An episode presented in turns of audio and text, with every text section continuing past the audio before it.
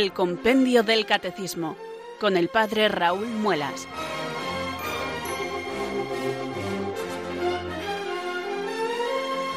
Muy buenas tardes, queridos oyentes de Radio María. Son las cuatro, las tres en Canarias. Aquí comienza una nueva edición del Compendio del Catecismo. Reciban un saludo muy cordial desde Talavera de la Reina del Padre Raúl Muelas, que un día más les habla para estos micrófonos de Radio María, la radio de la Virgen, la fuerza de la esperanza. Sed todos bienvenidos.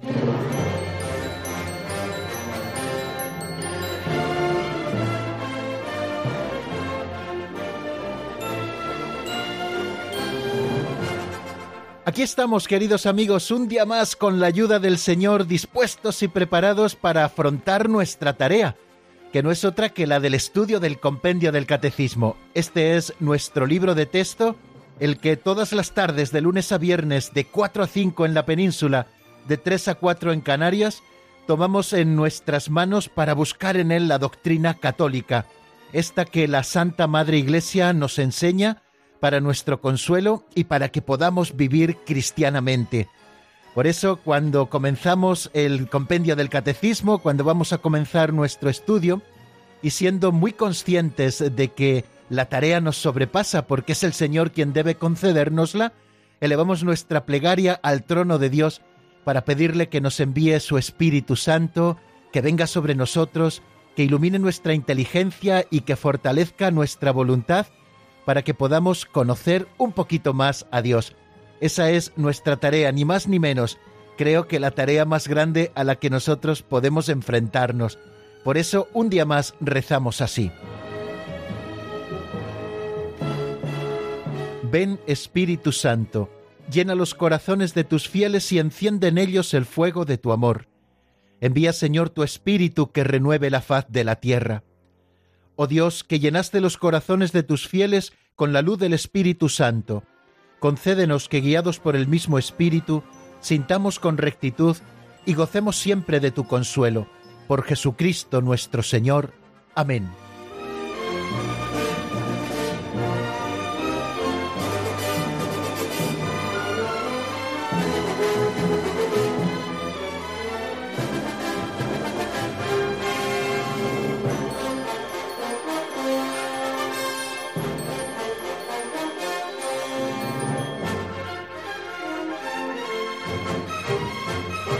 Todos los días, antes de abordar eh, los números del compendio del catecismo, esos que se nos van ofreciendo como guía en nuestro trabajo, comenzamos siempre leyendo una pincelada de sabiduría del libro así llamado de don Justo López Melús. Son pequeñas catequesis en poco más de un minuto en el que encontramos algunos temas interesantes, prácticos para nuestra vida cristiana. La pincelada de hoy se titula La mancha de tinta. Vamos a escucharla primero.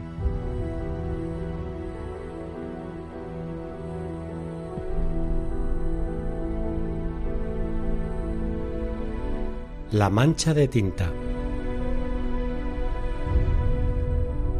Es una pena la tendencia a ver solo el lado negativo de las cosas, es como contemplar una cucaracha bajo una piedra negra y con gafas ahumadas en una noche sin luna. Hemos de lavar nuestros ojos en el agua que brota del costado abierto de Cristo. Si tu ojo está sano, todo tu cuerpo está iluminado, pero si tu ojo está enfermo, todo tu cuerpo está en tinieblas. Mateo 6, 22, 23. Todo es limpio para los limpios. Lucas 11, 41. Un profesor sacó un gran folio blanco con una pequeña mancha en el centro. ¿Qué es lo que veis? preguntó a los alumnos. Una mancha de tinta, respondió uno. Así somos los hombres, dijo el profesor. Solo vemos las manchas, aun las más pequeñas, y no el magnífico folio blanco que es la vida.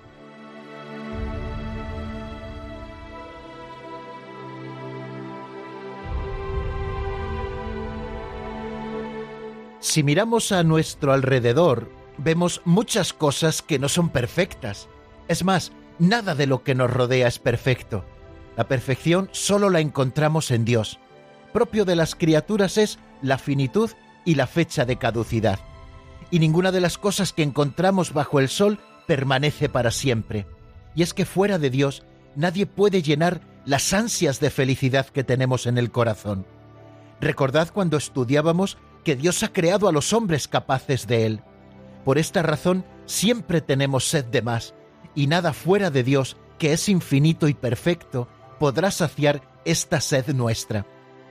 Pero también es cierto que junto a esto hemos de considerar algo que también nos dice la Escritura, y vio Dios que todo era bueno. Esto significa que todas las cosas que han salido de las manos de Dios son un reflejo de su bondad, de su verdad y de su belleza. Y el Señor nos ha dado capacidad para saber encontrar en las criaturas esos reflejos divinos para poder disfrutar, según Dios, de todo lo que nos rodea. De suerte que esto nos construye, nos edifica, nos hace crecer. Esto que afirmamos de las cosas creadas, también hemos de afirmarlo de las personas humanas. Ninguna es perfecta, estamos en constante crecimiento y maduración. Todos tenemos derecho a confundirnos y derecho a rectificar. Somos capaces de lo más grande y también de lo peor. Y junto a esto la otra realidad. Hemos sido creados a imagen y semejanza de Dios y por lo tanto todos tenemos destellos de su bondad. Todo esto lo afirmo para constatar que a nuestro alrededor hay objetivamente cosas buenas y cosas malas. Pero una tentación constante que encontramos en el camino es la de poner el foco solo en lo negativo. Nos ocurre como aquel alumno de la pincelada a la que el profesor puso un gran folio en blanco delante y solo supo fijarse en la pequeña mancha de tinta que este folio tenía. Andamos como amargados, eh, buscando siempre eh, lo negativo de las cosas, de las circunstancias, de las personas, y así nos convertimos en auténticos indignados. Basta mirar dentro de nosotros mismos, o mirar a las personas que nos rodean, o mirar incluso a sus redes sociales, para darnos cuenta de que esto existe. Y participamos también nosotros a veces de esa corriente de indignación que de todo protesta, pero que nada arregla, y estamos haciendo algo que Dios detesta, juzgar con dureza. En el Evangelio de San Lucas encontramos estas palabras del Señor. ¿Por qué te fijas en la mota que tiene tu hermano en el ojo y no reparas en la viga que llevas en el tuyo? Hipócrita, sácate primero la viga de tu ojo y entonces verás claro para sacar la mota del ojo de tu hermano. Jesucristo con estas palabras nos llama a poner remedio a este mal no haciéndonos los ciegos, sino purificando el corazón. Hemos de procurar ser árboles buenos para poder dar frutos buenos. El hombre bueno, continúa diciendo el Señor, de la bondad que atesora en su corazón saca el bien, y el que es malo, de la maldad saca el mal, porque de lo que rebosa el corazón habla la boca. ¿Por qué juzgas a tu hermano? Solo Dios puede juzgar porque Él conoce la interioridad del corazón. ¿Por qué haces entonces lo que no puedes hacer? No podemos ir por la vida aplicando constantemente el efecto de la lupa, siempre con la lupa delante del ojo para ver los defectos de los demás, y ya sabemos que cuando miramos las cosas a través de una lupa, las vemos más grandes de lo que son. El que tiene un corazón negativo, de la boca le rebosan siempre las malas palabras, porque aplica la lupa a los defectos de los otros y no actúa con misericordia. Sin embargo, aquel que se deja lavar por el agua del costado de Cristo, su corazón se convierte en un surtidor de bondad que hace que de su boca rebosen buenas palabras. El que experimenta la misericordia se quita la lupa de los ojos y practica la misericordia con el prójimo. Esta es la tarea más constructiva en la que podemos empeñarnos.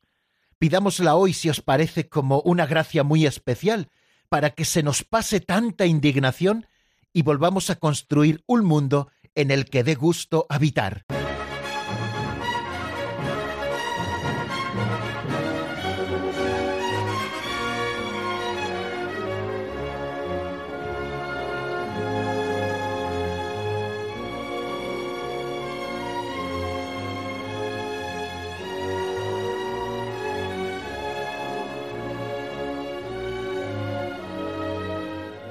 Bueno amigos, y después de esta sencilla reflexión sobre la pincelada que hemos escuchado hoy y la mancha de tinta, vamos a abordar el repaso de lo que vimos en el último día aquí en el compendio del catecismo. He de pedirles disculpas porque el pasado viernes al final no pudimos entrar en antena por una serie de problemas técnicos que impidieron que pudiéramos estar con ustedes. Les pido disculpas y esperemos que esta semana queden todos subsanados y que podamos estar aquí puntualmente todos los días de 4 a 5 de la tarde en la península, de 3 a 4 en Canarias, abordando esta maravillosa tarea, como siempre les digo, que es la del estudio del compendio del catecismo y la doctrina católica que en él encontramos. Bueno, vamos a hacer un poco repaso así general de en qué lugar nos encontramos del compendio del catecismo. Ya saben que el compendio del catecismo tiene cuatro partes. La primera parte, en la que nos encontramos, habla de la lex credendi, de aquello que tenemos que creer. Estamos en la segunda sección, donde el compendio del catecismo va desarrollando poquito a poco, pregunta tras pregunta, número tras número, los distintos artículos del credo, del credo apostólico, del credo de los apóstoles. Bueno, pues dentro de los artículos del credo, ya casi casi lo estamos terminando, estamos con los artículos referidos a Jesucristo y estamos con ese artículo que dice que Jesucristo descendió a los infiernos, al tercer día resucitó de entre los muertos. Estamos estudiando el misterio del descenso de Jesucristo al lugar de los muertos para liberar a las almas de los justos que allí se encontraban y estamos acercándonos también al misterio de la resurrección. Estamos estudiando, por lo tanto, el misterio de la Pascua, que tiene una primera parte, que es la pasión, la crucifixión, la muerte de nuestro Señor y su sepultura, y una segunda parte, que son como caras de una misma moneda que no podemos separar, puesto que la Pascua es una, que es la resurrección del Señor. Jesucristo resucitó como primicia de todos los que han muerto. Al tercer día resucitó. Bueno, pues en esto nos ocupamos. Hemos visto ya hace bastantes programas qué lugar ocupa la resurrección de Cristo en nuestra fe, qué signos atestiguan la resurrección de Cristo, por qué la resurrección es también un acontecimiento trascendente.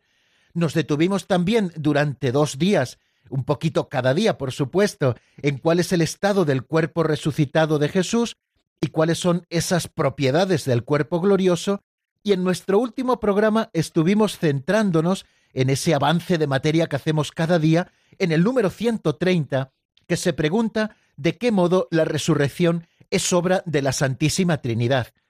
Habíamos estado viendo, queridos amigos, que la resurrección es un acontecimiento histórico, es decir, que sucedió en un momento determinado de la historia y en un lugar concreto de la geografía mundial, en Jerusalén, al tercer día de que Jesucristo fuera crucificado y muriese en la cruz, al tercer día resucitó. Es un acontecimiento histórico, pero hemos estado viendo también que es un acontecimiento que trasciende la historia, para el que es necesario la fe, la fe para poder contemplar ese misterio de Dios, el que Él quiere revelarnos con la resurrección de su Hijo Jesucristo, en ese misterio en el que Él realiza la redención a través de la muerte y, por supuesto, de la resurrección de nuestro Señor Jesucristo. Pues teniendo a la vista que la resurrección es un acontecimiento trascendente, nosotros nos preguntábamos en ese número 130 de qué modo la resurrección es obra de la Santísima Trinidad. Y el compendio de una manera muy concisa nos dice lo siguiente. La resurrección de Cristo es una obra trascendente de Dios. Y como obra trascendente de Dios, esto ya lo digo yo, tenemos que acercarnos a ella desde la fe. ¿Por qué Jesucristo no se apareció a todos? Lo hemos dicho también en nuestro estudio. Se apareció a todos los que le habían acompañado y habían sido testigos de todo lo que Jesucristo hizo y también testigos de su muerte y de su resurrección, para que éstos a su vez fueran testigos de la resurrección de Cristo ante el pueblo. Es una obra trascendente de Dios porque supera también la historia. Estamos hablando del misterio pascual. Y continúa diciéndonos el compendio del catecismo lo siguiente. Las tres personas divinas actúan conjuntamente según lo que es propio de cada una. Bueno, las tres personas divinas actúan conjuntamente. También lo veíamos al acercarnos al misterio de la creación, como la creación es una atribución que hacemos al Padre pero que toda la Trinidad actúa, porque es Dios mismo quien realiza la obra de la creación, y cada una de las personas actúan según su modo propio, es decir, el modo de ser de cada una de estas personas divinas.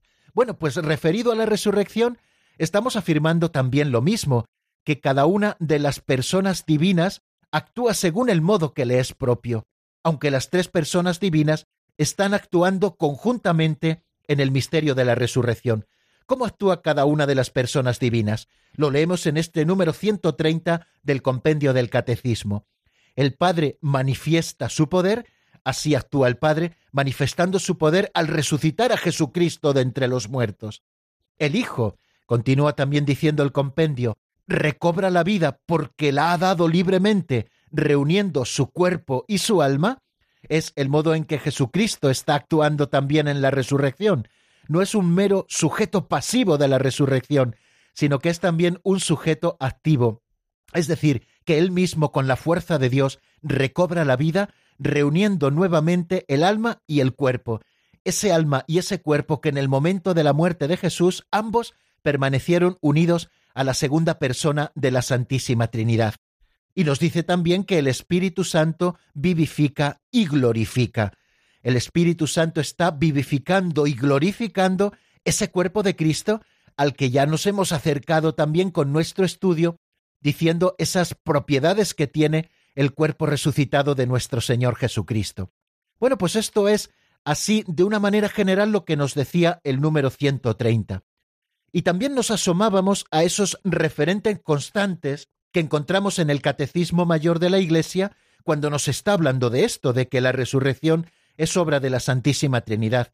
Nos dice a propósito de esto el Catecismo Mayor, explicitando un poquito más lo que encontramos en este número 130, que la resurrección de Cristo es objeto de fe en cuanto es una intervención trascendente de Dios mismo en la creación y en la historia. Dios mismo ha actuado en la creación y en la historia, una intervención trascendente que está por encima del tiempo y del espacio, a la que sólo nosotros podemos acercarnos por la fe, como ya hemos indicado. En ella, en la resurrección, las tres personas divinas actúan juntas a la vez y manifiestan su propia originalidad.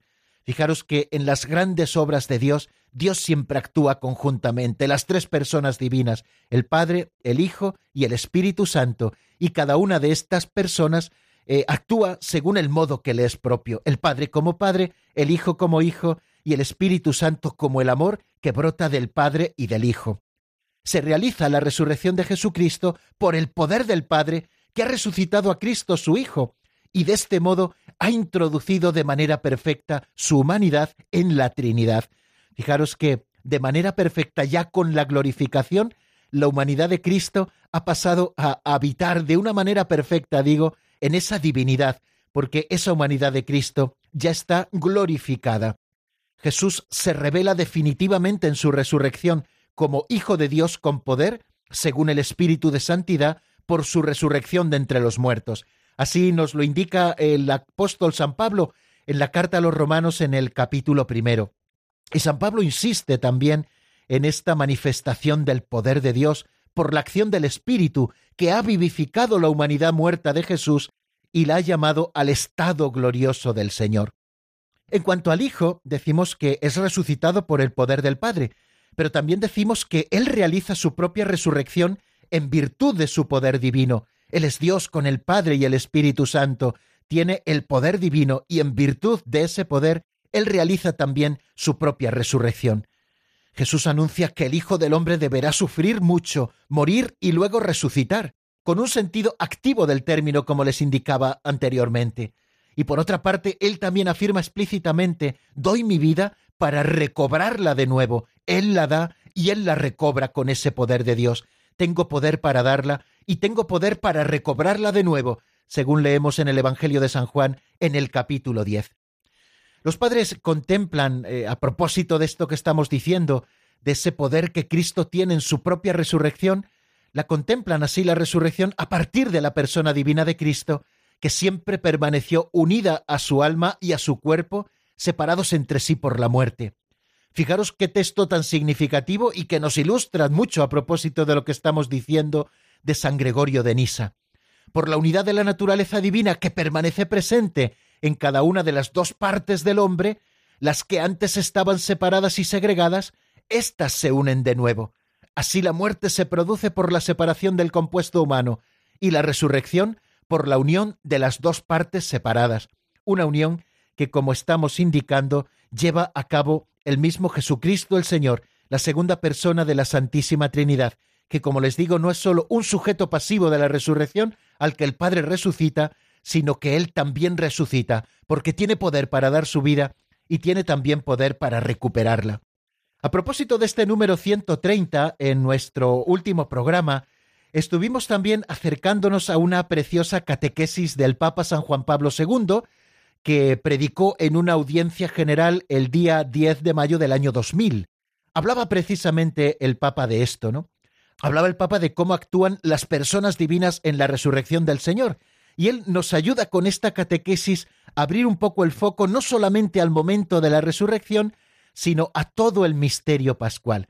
Y para ello nos presenta el Papa en esta catequesis del día 10 del 5 del año 2000, lo repito por si ustedes quieren anotarlo, y luego leer tranquilamente esta, esta catequesis, ¿no? Bueno, pues nos hablaba de tres textos. Porque nos dice San Juan Pablo II que a diferencia de los escritos apócrifos, los evangelios canónicos no presentan el acontecimiento de la resurrección en sí, sino más bien la presencia nueva y diferente de Cristo resucitado en medio de sus discípulos. Y es precisamente esta novedad la que subraya la primera escena en la que él pone el foco.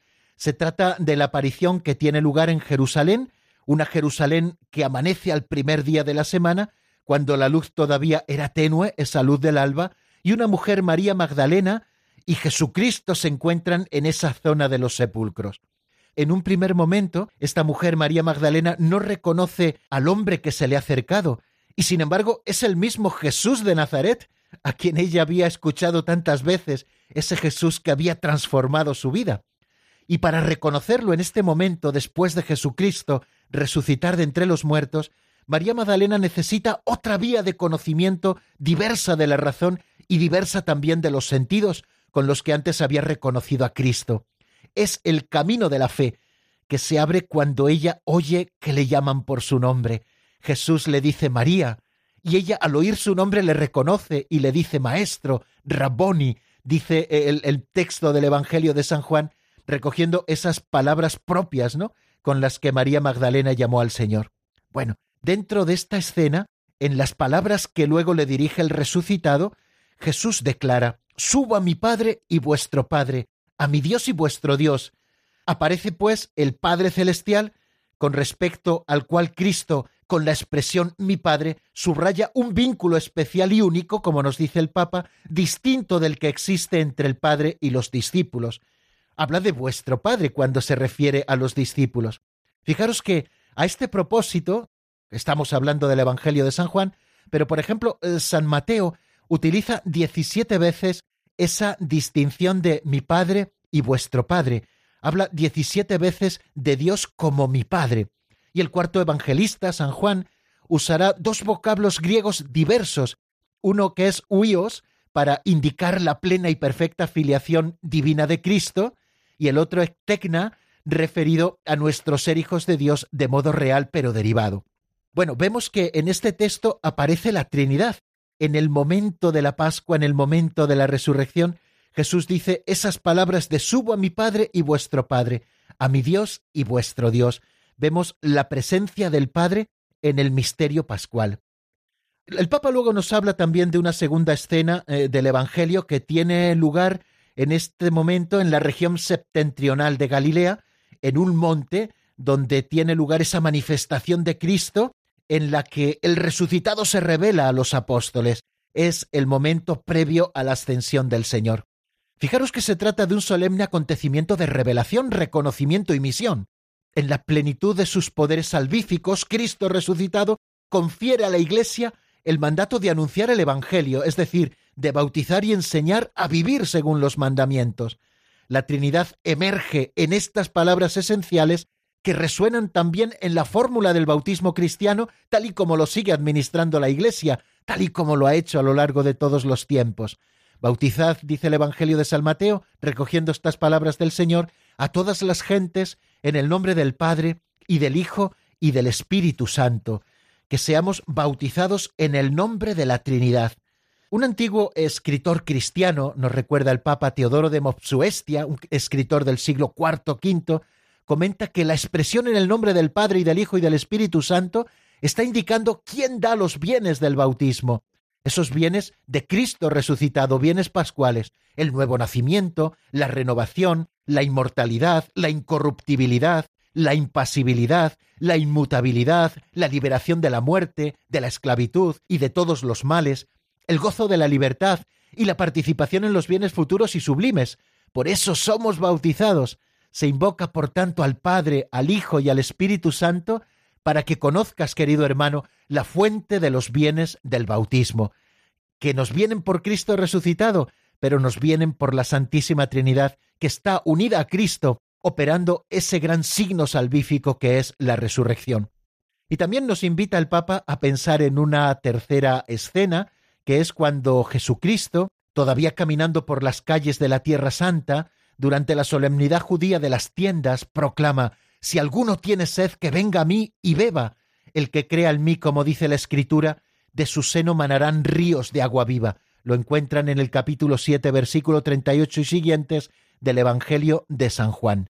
El evangelista San Juan interpreta estas palabras precisamente a la luz de la Pascua y del don del Espíritu Santo. Esto lo decía dice eh, San Juan, refiriéndose al Espíritu que iban a recibir los que creyeran en Él, porque aún no había Espíritu, pues todavía Jesús no había sido glorificado.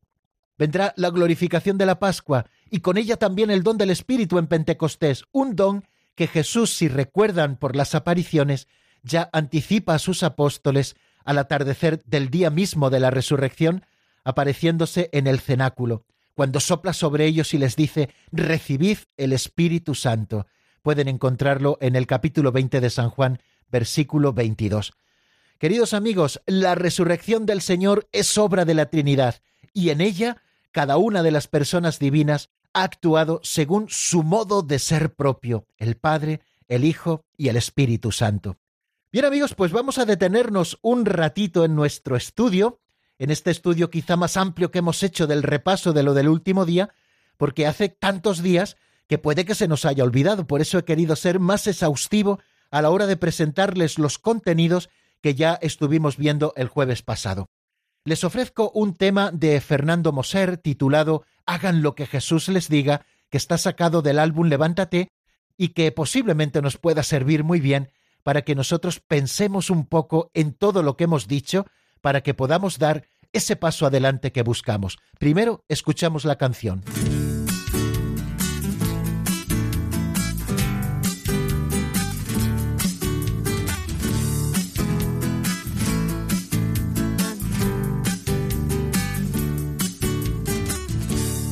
De obedecer la voluntad de Dios se trata, es nada sencillo si a nuestra razón escapa.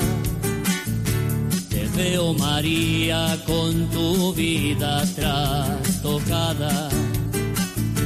Al oír al ángel y quedar desconcertada.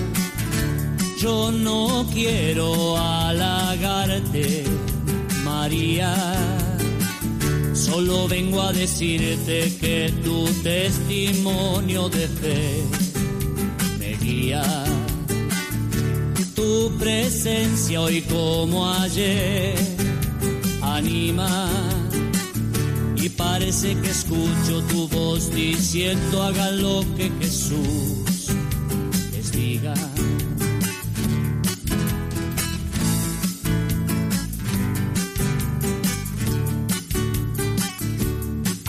Tu fe que dijo sí a ese llamado.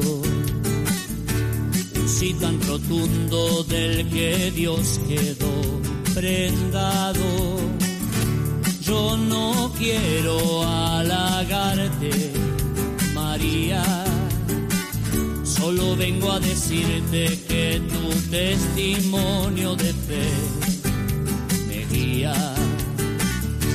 tu presencia hoy como ayer anima y parece que escucho tu voz diciendo haga lo que Jesús les diga.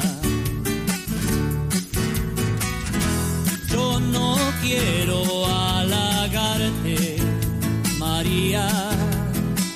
Solo vengo a decirte que tu testimonio de fe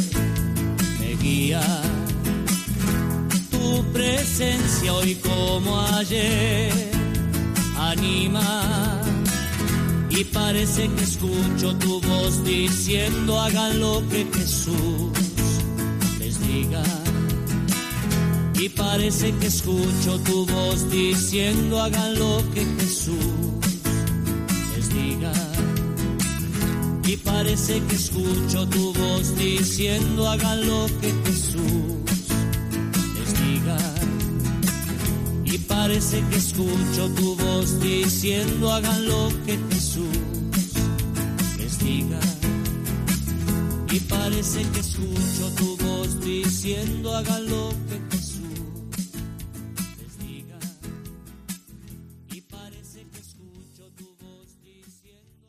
Están escuchando el Compendio del Catecismo con el Padre Raúl Muelas.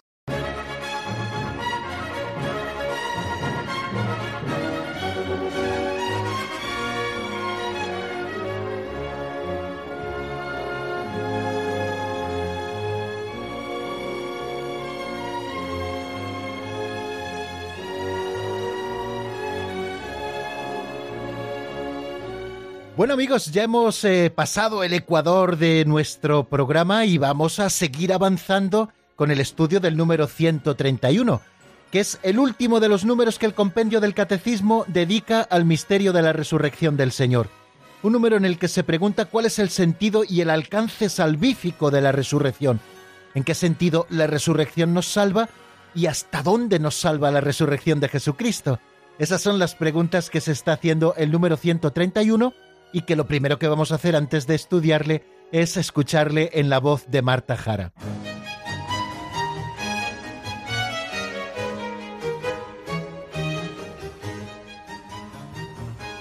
Número 131.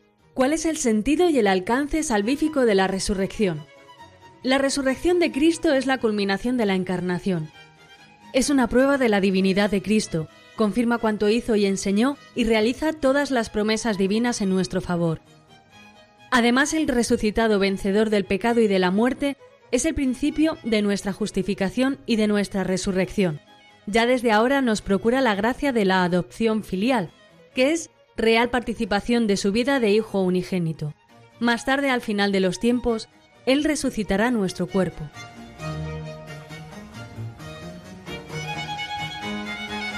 Encuentro en este número, queridos amigos, tres afirmaciones bien claras. La resurrección de Cristo es la culminación de la encarnación. Segunda afirmación, es una prueba de la divinidad de Cristo, que confirma cuanto hizo y enseñó y realiza todas las promesas divinas en favor nuestro.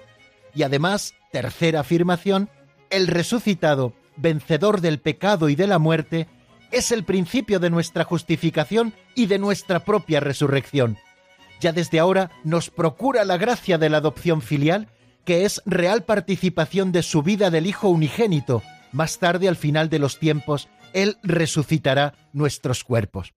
Bueno, por lo tanto, tres afirmaciones complementarias en orden a este sentido soteriológico, es decir, de salvación de la resurrección de nuestro Señor Jesucristo. En primer lugar, afirma que la resurrección de Cristo es la culminación de la encarnación en la encarnación comenzó a existir Cristo en cuanto verbo encarnado. Y culminación de lo que empezó en la encarnación se desarrolló a lo largo de toda su vida. Tuvo un momento cumbre en el ofrecimiento en la cruz. Bueno, pues la culminación de esa encarnación de Cristo, que se encarnó por nosotros y por nuestra salvación, la encontramos en la resurrección del Señor. Es esa primera afirmación que nos hace el número 131 del compendio del Catecismo que es el que estamos estudiando esta tarde. La resurrección de Cristo es la culminación de la encarnación. Lo que comenzó en la encarnación, recuerden aquello que nos preguntábamos al estudiar la encarnación, ¿por qué se encarnó Jesucristo? Decíamos que lo hizo por nosotros y por nuestra salvación. Pues esa encarnación culmina en la resurrección de Cristo. Segunda afirmación que nos hace en cuanto al sentido salvífico también de la resurrección de Cristo, es que la resurrección es una prueba de la divinidad de Cristo y que está confirmando todo cuanto hizo y todo cuanto enseñó y que realiza todas las promesas divinas en favor nuestro. Decimos que la resurrección es la confirmación de todo lo que Cristo hizo y enseñó. Fijaros en lo que recuerda San Pablo en la carta a los Corintios capítulo 15 versículo 14. Hemos hecho alusión a esta frase varias veces ahora que estamos con el tema de la resurrección. Si no resucitó Cristo, vana es nuestra predicación y vana también nuestra fe. ¿Y por qué? Porque la resurrección constituye, ante todo, la confirmación de todo lo que Cristo hizo y enseñó. Si la vida de Cristo se hubiera quedado en su muerte en la cruz, sí podíamos decir que nos había amado hasta dar su vida por nosotros, pero no se hubiera confirmado que Él fuera Dios y que pudiera darnos algo más. Sin embargo, Cristo resucitó y con su resurrección ha confirmado todo lo que Él hizo y enseñó. Todas las verdades, incluso las más inaccesibles al espíritu humano, encuentran su justificación si Cristo al resucitar ha dado la prueba definitiva de su autoridad divina según lo había prometido.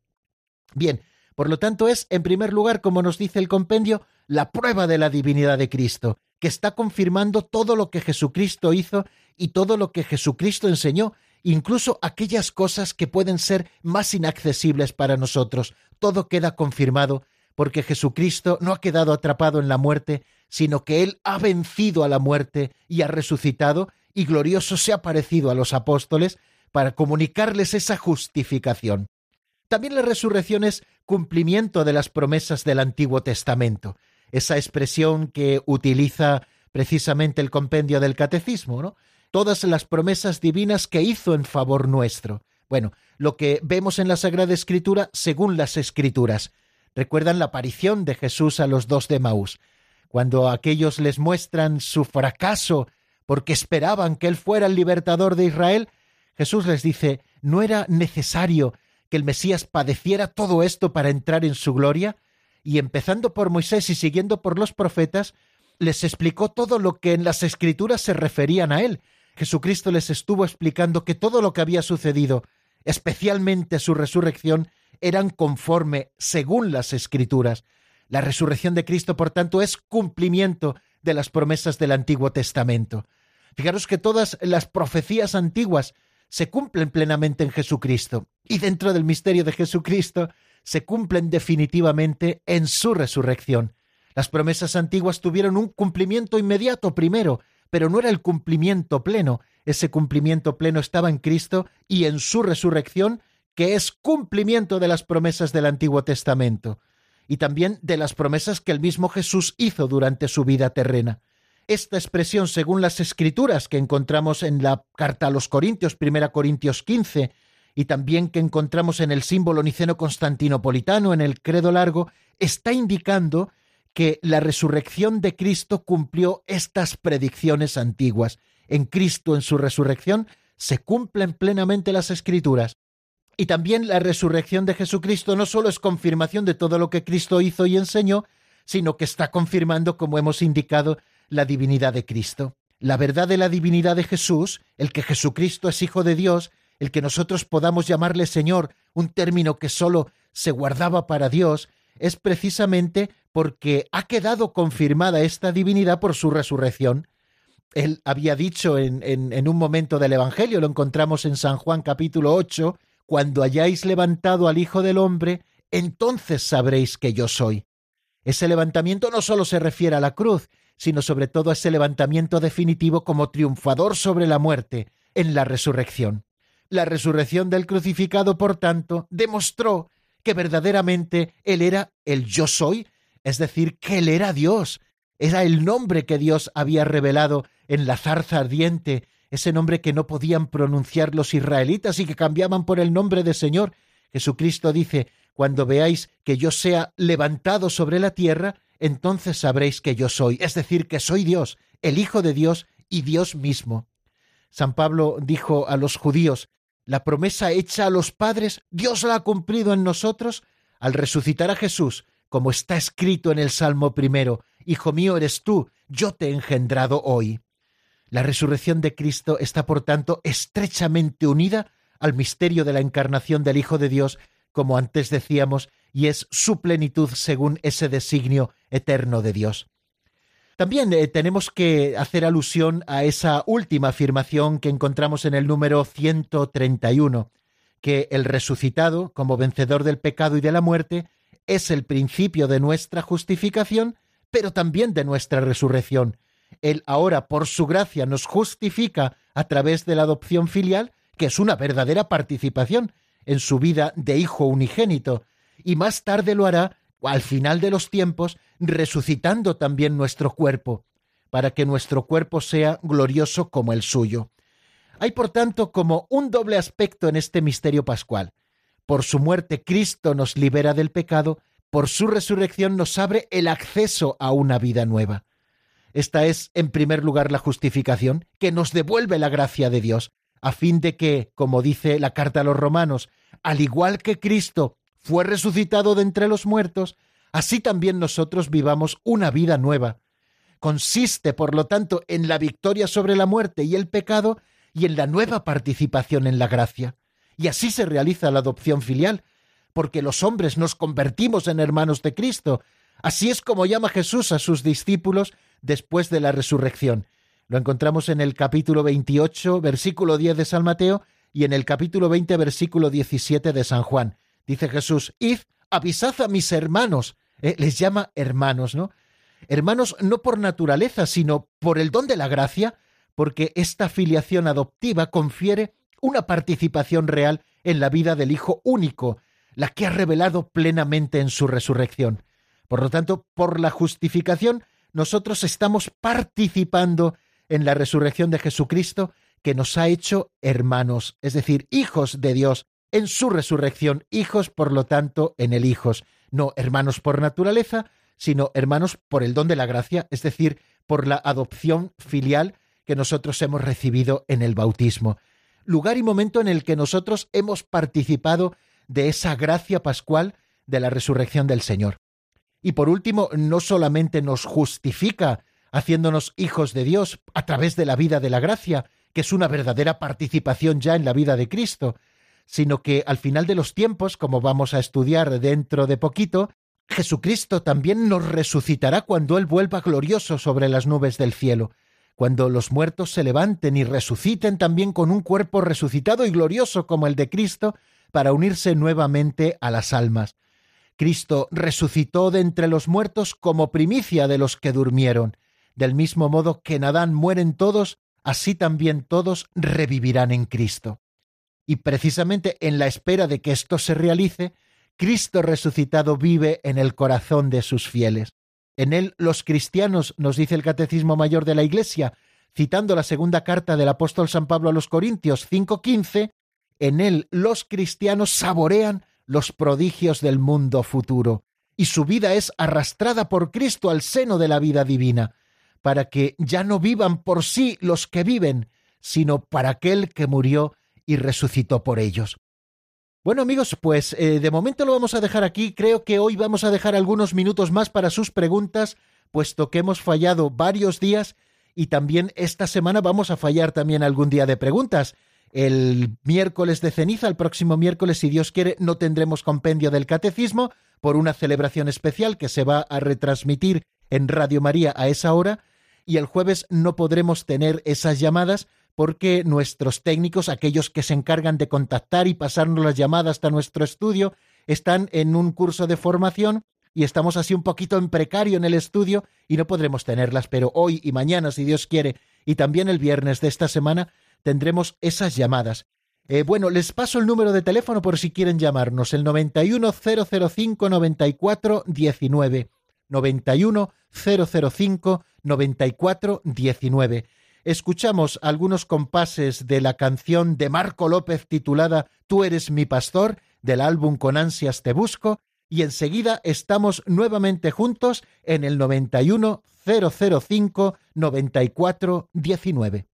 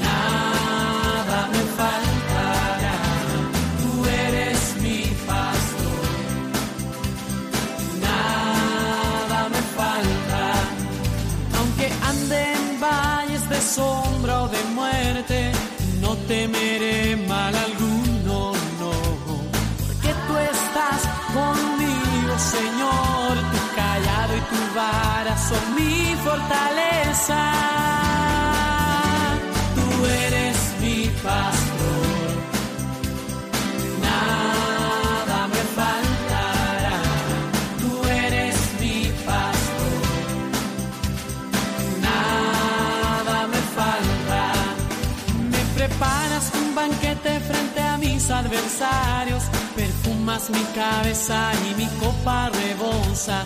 Tu amor y tu bondad me acompañarán siempre y en tu casa habitaré todos los días de mi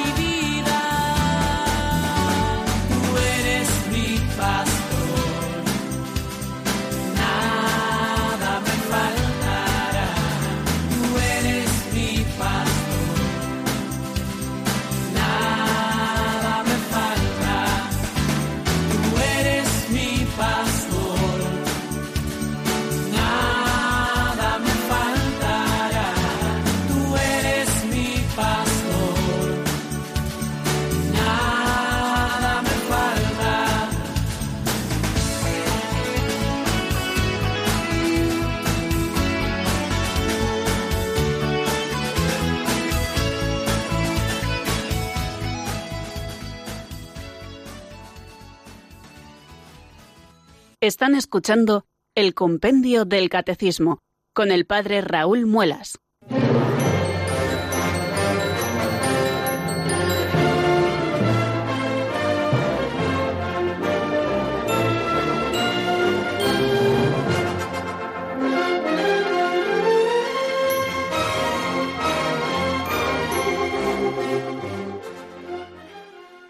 Algo más de 12 minutos quedan, queridos amigos, para las 5 eh, de la tarde en la península, las 4 en Canarias, de este día 4 de marzo del año 2019, en el que nos vamos aproximando ya poquito a poco a la celebración de este fuerte tiempo de cuaresma que comenzaremos a vivir con ese signo precioso que es la imposición de la ceniza. Y abrimos ahora los micrófonos a nuestros oyentes para aquellos que quieran contactar con nosotros ofrecernos alguna reflexión eh, a propósito de lo que estamos diciendo o alguna experiencia personal o plantearnos alguna pregunta que ellos se hagan, es el momento de compartir, queridos amigos, en el 910059419. Y tenemos la primera llamada que nos llega desde Madrid. Es Ernesto. Buenas tardes y bienvenido, amigo. Hola, buenas tardes, padre. Antes que nada, felicidades por el programa y enhorabuena por su elocuencia. Muchísimas gracias yo quería hacerle una pregunta que explicó la semana pasada hace unos programas, pero no, me, no comprendí bien, que es por qué Jesucristo, cuando resucitó, se manifestó solo a sus discípulos en vez de manifestarse a toda la humanidad y a los poderosos. Nada más, muchas gracias. Muchísimas gracias eh, a ti, querido Ernesto, por tu llamada y por eh, eh, darnos la oportunidad también de repasar alguna cosita que ya vimos y que hemos apuntado también hoy, que es por qué Jesucristo se apareció solo a sus discípulos y no a toda la humanidad. Bueno, estuvimos estudiando cuando nosotros lo dijimos que la resurrección es un acontecimiento histórico, es decir, que como tal eh, sucede en un lugar concreto que fue Jerusalén, en la zona de los sepulcros, cerca del Monte Calvario, donde llevaron a Jesús eh, y le depositaron en ese sepulcro nuevo propiedad de José de Arimatea y en un momento eh, mm, puntual de la historia, ¿no? en el momento de la resurrección. Pero hablamos también de que, y, bueno, y a propósito de que es un acontecimiento histórico, deja signos de esa resurrección pero la resurrección no es algo a lo que nosotros accedamos únicamente por el conocimiento racional o por el conocimiento de nuestros sentidos. Nos lo da a entender también un texto al que hacíamos alusión hoy en nuestro último programa que nos presenta el Papa San Juan Pablo II en esa catequesis del día 10 de mayo del año 2000, en la que nos eh, presentaba el encuentro de Jesús con María Magdalena en, al rayar el alba de ese primer día de la semana, el día de la resurrección. Dice que María Magdalena se encuentra frente a Jesús y no le reconoce. Sus sentidos, esos que le habían reconocido anteriormente, eh, pues eh, en este momento no le reconocen. No es hasta que Jesús la llama por su nombre y ella por el oído comprende que está ante un nuevo misterio y por la fe reconoce a Jesucristo el Señor. Quiere decir que eh, los sentidos, la razón, no nos dan acceso a la resurrección, sí a los signos de la resurrección, al sepulcro vacío o al testimonio de los que le vieron, eh, pero no eh, nos da acceso plenamente al misterio. Al misterio tenemos acceso por la fe, porque junto con ese dato de que es un acontecimiento histórico, la resurrección también es un acontecimiento trascendente. De manera que solo aquellos que estaban abiertos al don de la fe, eh, fueron eh, testigos de la resurrección de Jesucristo, para que estos a su vez luego fueran testigos de la resurrección ante el mundo. Jesucristo no se presenta ante el mundo, sino aquellos que le han acompañado desde Galilea y que han sido testigos de su muerte y también de su resurrección. Y son estos ahora los encargados de que todo el mundo reciba el testimonio de la resurrección de Cristo, un testimonio que nos entra por el oído y que hace fecundar el don de la fe para que nosotros podamos aceptar a Cristo resucitado. Lo dice el Señor también a Santo Tomás, cuando Santo Tomás no cree ante pues el testimonio que le presentan los apóstoles que le habían visto el primer día de la semana anterior y dice si no meto mis dedos eh, en el agujero de sus clavos o mi mano en el, en el hueco de su costado, no creeré. Y Jesús le dice, bienaventurados los que crean sin haber visto. ¿no? Bueno, pues esta es la razón por la cual Jesús así nos lo presenta la doctrina católica, no se presenta ante el mundo entero, sino que se presenta solamente ante aquellos testigos de su resurrección que han sido testigos de su muerte y también testigos de sus hechos. Muy bien, y vamos a dar paso a la segunda llamada que en este caso nos llega desde Zaragoza y es nuestra amiga María. Buenas tardes y bienvenida. Buenas tardes, padre. Muchas gracias por todo, porque es una, una gozada ver cómo nos explica todo. La participación de, la resurrección me ha quedado como muy clara, ¿verdad? Pero eh, me quedo con, con el aquel de eh, el fin de los tiempos.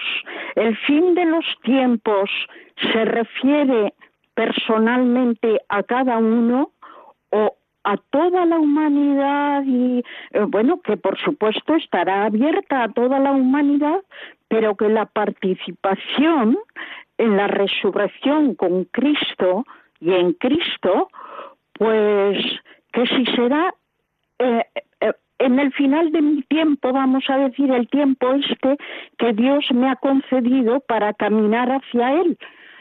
Cuando llegue a, al final del camino ya será el abrazo y ya será la participación del fin de mi tiempo. Pues eh, bien, aquí queda la pregunta, queridos oyentes, bien clarita también que, nos hace María desde Zaragoza. Bueno, eh, nosotros participamos de la resurrección del Señor ya en esta vida, a través de la gracia que nos ha hecho hijos de Dios, eh, por, por los frutos de la Pascua de Cristo. Quiere decir que ya somos hijos de Dios, que hemos recibido la justificación. ¿eh? Hemos recibido la justificación por la resurrección de Jesucristo, ¿vale? Eh, y cuando se produce ese momento de la muerte, el final de nuestro tiempo, el tiempo particular de cada uno, y se produce esa separación entre el alma y el cuerpo, decíamos que el cuerpo va al sepulcro y el alma, que es inmortal, después de ese primer juicio, eh, pues ya es eh, causa de, gloria del cielo o, de condenación o de purificación para, para el cielo, ¿no? Eh, bien, aquellos que son justificados, los santos, ya claro que se han fundido en ese abrazo eterno con Dios, ¿no? Pero su cuerpo todavía espera ese momento final de los tiempos, lo que llamamos la parusía, cuando termine este tiempo que conocemos y Cristo vuelva glorioso sobre las nubes del cielo y resuciten los muertos, es decir, que el cuerpo también participe de, de esa gloria, ¿no? Esa gloria y vuelvan a reunirse las almas que ya gozan de Dios y los cuerpos, ¿no? Luego tenemos que entender, digamos, ese, eh, ese, doble momento, por, por, decirlo de alguna manera. El momento del abrazo personal del alma con Dios y ese momento final que ya será la plenitud cuando el cuerpo participe también de la gloria, se reúna por las almas y seamos felices con un cuerpo glorioso y resucitado por toda la eternidad, con Cristo, con Dios Padre, con el Espíritu Santo y también en compañía de todos los santos. Bien, pues eh, eso es lo que podemos decir a propósito de la resurrección. Los bienes de la resurrección ya los participamos, pero también en espera de la resurrección del cuerpo, es decir, cuando la muerte definitivamente sea vencida, cuando Cristo vuelva glorioso sobre las nubes del cielo como juez universal. Y nos hemos quedado sin tiempo, queridos amigos. Es más, estamos ya fuera de tiempo. Así que me despido hasta mañana si Dios quiere, que volveremos a las cuatro de la tarde, a las tres en Canarias, y empezaremos a estudiar el misterio de la ascensión. Fijaros si es importante, o sea que seguimos en el misterio de la Pascua. La bendición de Dios Todopoderoso, Padre, Hijo y Espíritu Santo, descienda sobre vosotros y permanezca para siempre. Amén. Hasta mañana si Dios quiere, amigos.